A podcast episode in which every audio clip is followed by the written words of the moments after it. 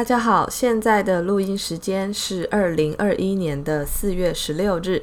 欢迎来到新一期的中东新闻，我是孙嘉玲。好，那昨天呢，我其实也有想要录，但是我做完工作回家的时候已经快十一点了，然后呢，我洗完澡之后，我真的有想到说应该要拿出来录。但是我就不小心 睡着了，所以我们就今天，呃，就快速的补上这个昨天的部分，那还有今天的中东新闻的部分。好，那首先今天第一条呢，还是要来看美国要从阿富汗撤军的消息。呃，是在四月十四日的时候，美国总统拜登宣布，嗯、将在九月十一日前呢，从阿富汗把所有的美军撤离。那么是要从什么时候开始撤呢？就其实是要从五月一日前就开始撤。那当然，拜登也表示说，这个决定呢是在跟副总统哈里斯。还有盟友、合作伙伴、军方跟情报人员，还有国务院、国会协商后做出来的。那另外呢，这边当然还要看到其他盟友的行动。呃，之前这个我们已经介绍到，这个北约这里，北约也表示说，诶，呃，可能要跟着撤。那英国也是说，哦，这个美国若撤，我们当然也是跟着撤，因为毕竟像他们当初啊，他们去打伊拉克，也是美国说好打。然后这个英国呢，就跟在后面就一起打，这样，但他们可能错估了这个美国当初啊，他说他在伊拉克发现大规模的毁灭性武器，那当然这个是他掰的一个借口嘛。但是这个美国啊，他身为这个大国，他就有这个本钱可以翻脸不认人哦，他就可以事后不认账。那所以呢，美国之后当然就面临指责说，诶，其实根本没有这个东西啊，你怎么可以去打人家呢？然后美国就只是 oops 这样，但是英国呢？哎呀，这个英国那个时候决定就是跟美国一起介入伊拉克的那个呃首相呢，他就面临了非常大的政治责难。但是啊，就其实你从结果来看，就是这些呃从外面去介入其他国家的这种西方的列强呢。他们通常啦，就明明自己残害这个人权啊，但他们永远啊站在人权的高地上去指着别人说这个，哎，你们这个迫害人权啊，然后接下来他们就虚构一堆的名目，然后完全呢去遮掩说他们自己犯下的行为。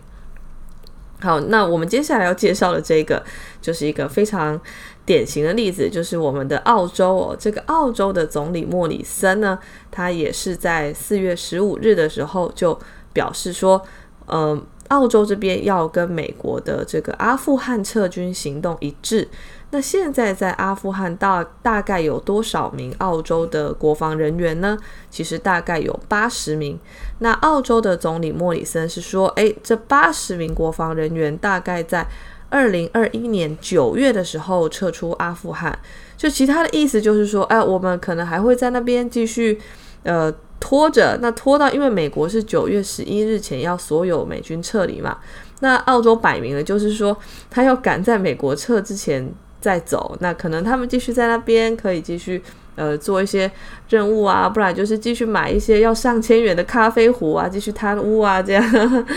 对，然后总之呢，就是澳洲这个，我觉得大家应该是会很有印象，就是他在之前他们的军人被自己的呃国内的媒体踢爆说。他们在阿富汗屠杀平民，然后那个画面啊，真的很恐怖啊。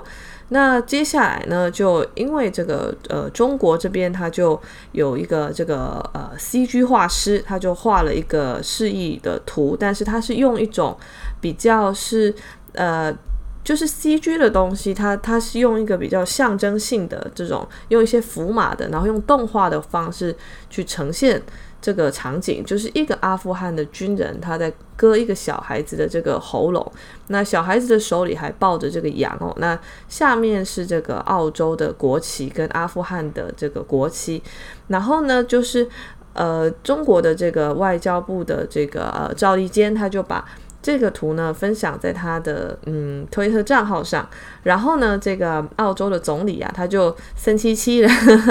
他就非常的，你知道，就是说歇斯底里，就指责说，哎，这个照片造假。然后啊，就那个时候其实其实就很好笑嘛，就是呢，这个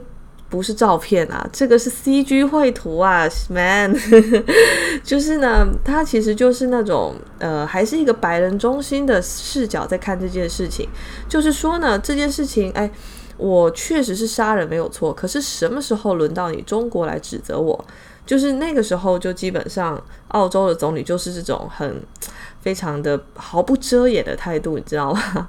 那。这个其实那个时候，呃，国际媒体的反应啊，就普遍都是说，哎，跟澳洲站在一起啊，那不要让澳洲被中国霸凌。那当然，因为那个时候还有牵扯出这个，嗯，中国制裁澳洲的红酒跟龙虾跟煤矿。的这个呃纷争哦，那所以台湾那个时候呢也掺了一脚，就说啊，我们要喝这个澳洲的民主红酒啊，民主红酒，然后就非常说，哎，我们就是要挺澳洲，挺澳洲。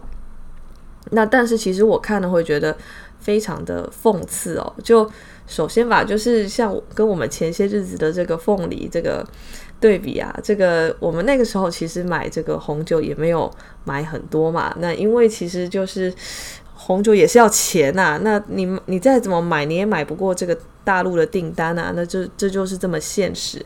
那另外这个就是说，澳洲它有没有把你台湾当一回事？就其实也没有嘛。但反正台湾的政府就非常的喜欢用这种东西来做一些大内宣。那其实这个买澳洲红酒跟这种作秀，到底对台所谓的台澳关系提升多少？嗯，其实其实没有提升到什么东西。那另外就是说呢。嗯，在道德的层面上，或是说在真相的层面上，就台湾选择性的跟澳洲这种屠杀阿富汗的这种国家站在一起，而且是在已经罪证确凿的情况下，在澳洲国内的媒体都在骂政府说：“哇，天呐，这个我们的政府啊，我们的军人啊，在海外做这么恐怖的事情。”结果台湾呢，就只是一直疯狂的摇旗呐喊哦，就好像巴不得今天是今天是这个澳军没有来我们这边的样子。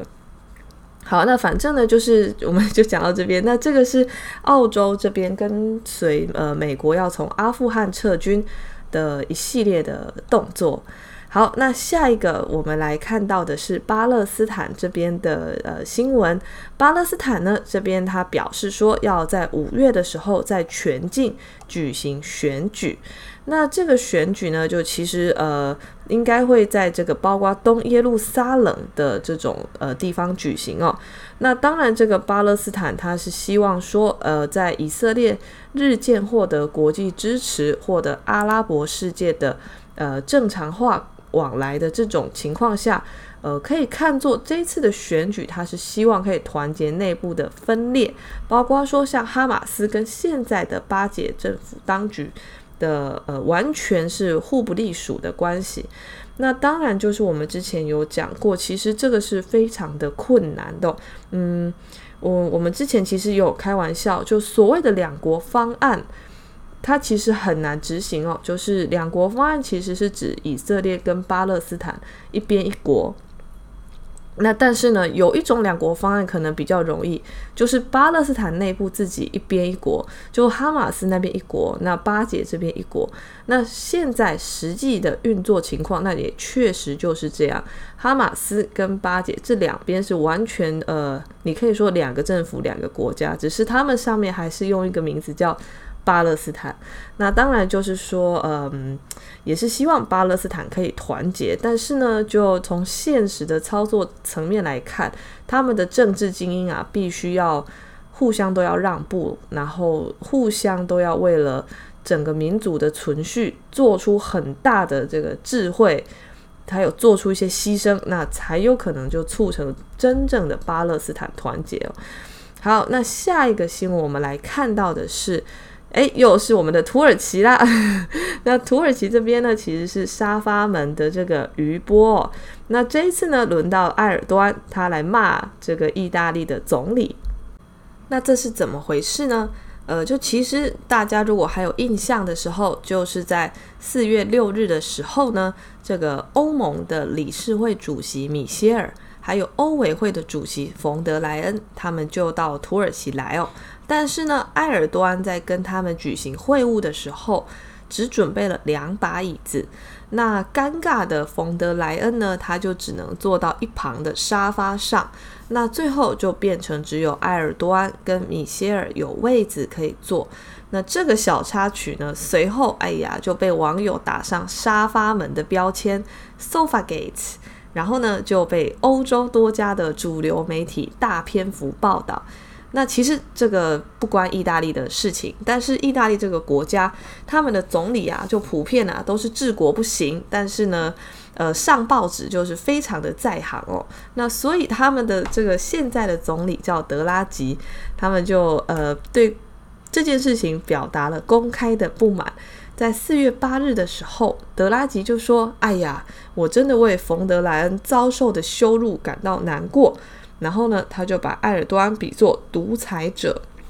那伴随着这件事情呢，哎，可以看到土耳其他马上就火了，他就立刻召见了意大利驻土耳其的大使。然后呢，他要求意大利政府要就德拉吉的言论道歉。另外，他同时也出台经济方面的手段，包括说他冻结了一个价值七千万欧元的意大利制训练直升机的采购交易。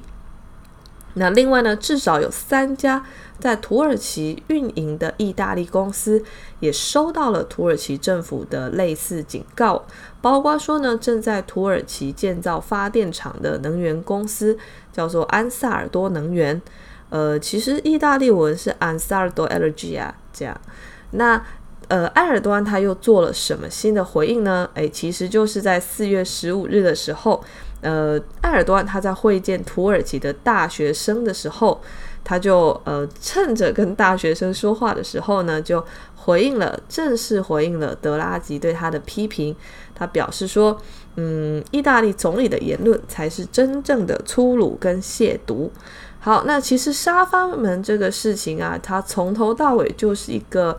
我感觉就是一个政治花边，它其实不是真的会干扰土耳其跟欧盟之间关系的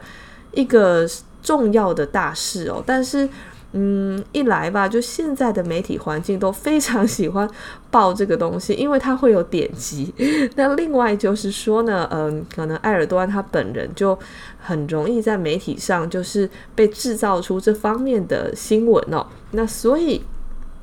后续的这种网友啊，跟意大利的总理啊，这个的批评就被弄得很大。那接下来呢，埃尔多安的这个回应，他也被当做一个正式的招新闻来报道。那所以就是，我觉得从沙发门这个事情可以看得出来，其实媒体在理解中东的时候，或是在理解一些外交场合的时候，有时候就很容易陷入这种呃被八卦的。呃，新闻给牵着走的一个感觉哦。好，那今天最后一个部分，我们来看到的是伊核协议。伊核协议呢，在四月十五日的时候，呃，有一个算是小进展，就是呢，在维也纳这边举行的伊朗核问题全面协议联委会会议呢。他们有一个新一轮的谈判，然后这个谈判它其实是四月九日开始，那在四月十五日的时候结束。呃，四月十五日的时候，这个会谈大概持续了一个半小时哦。那这个会谈呢，其实结束之后，呃，各方有同意说要继续在专家级别的会谈中就相关问题进行技术性的探讨。其实我们也知道，现在伊核协议就是卡在呃双方美伊双方他对制裁解除程度不同这一点哦。那其实这一点的话，呃，感觉拜登他其实迟早是要让步，因为嗯，就你在纠结是到底是要解除到二零一八年五月之后追加的，还是说二零一七年之后追加的？这个其实感觉都只是呃。拜登有意要拖这件事情哦，就是他其实是呃有点顶不住国内的这个压力哦。那但是就是说呢，这个东西呃你总不能就真的都不回去吧？就是你都要从阿富汗这边撤军了。那我其实感觉就是说，尽管可能短时间内这个呃拜登可能不容易马上宣布要回来。呃，核协议这里，但是呢，就是你从一个大的趋势来看，就其实美国你迟早是要回来的。你不回来的话，其实其他国家可能就自己玩自己的。那到后来，其实真正被孤立的是美国。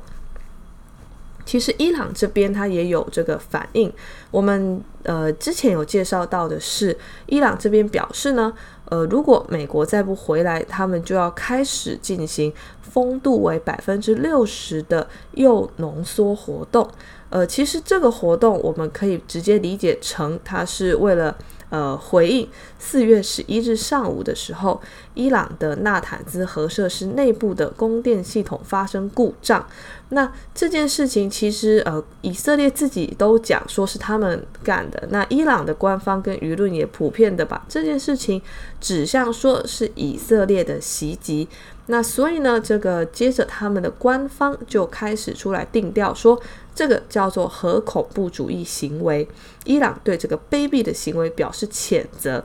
那所以呢，鲁哈尼之后就说：“哦，为了回应这个事情，我们要展开呃丰度为百分之六十的铀浓缩活动。”那么在近日的、这个伊朗马上就很快速的。就呃说了说，诶，这个四月十六日的时候呢，伊朗的半官方通讯社叫做塔斯尼姆通讯社，他就报道说，呃，其实呃，伊朗的议会议长他已经宣布成功。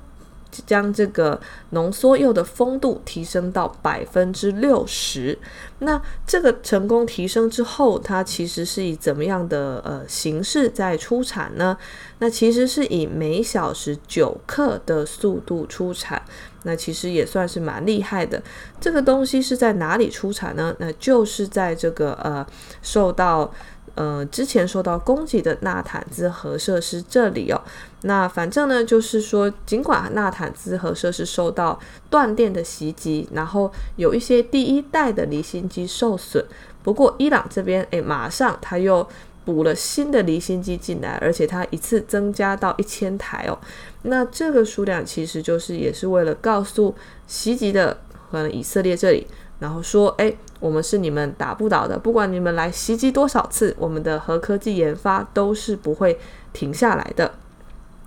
但当然，这一次伊朗把这个呃浓缩铀的丰度提升到百分之六十，它其实。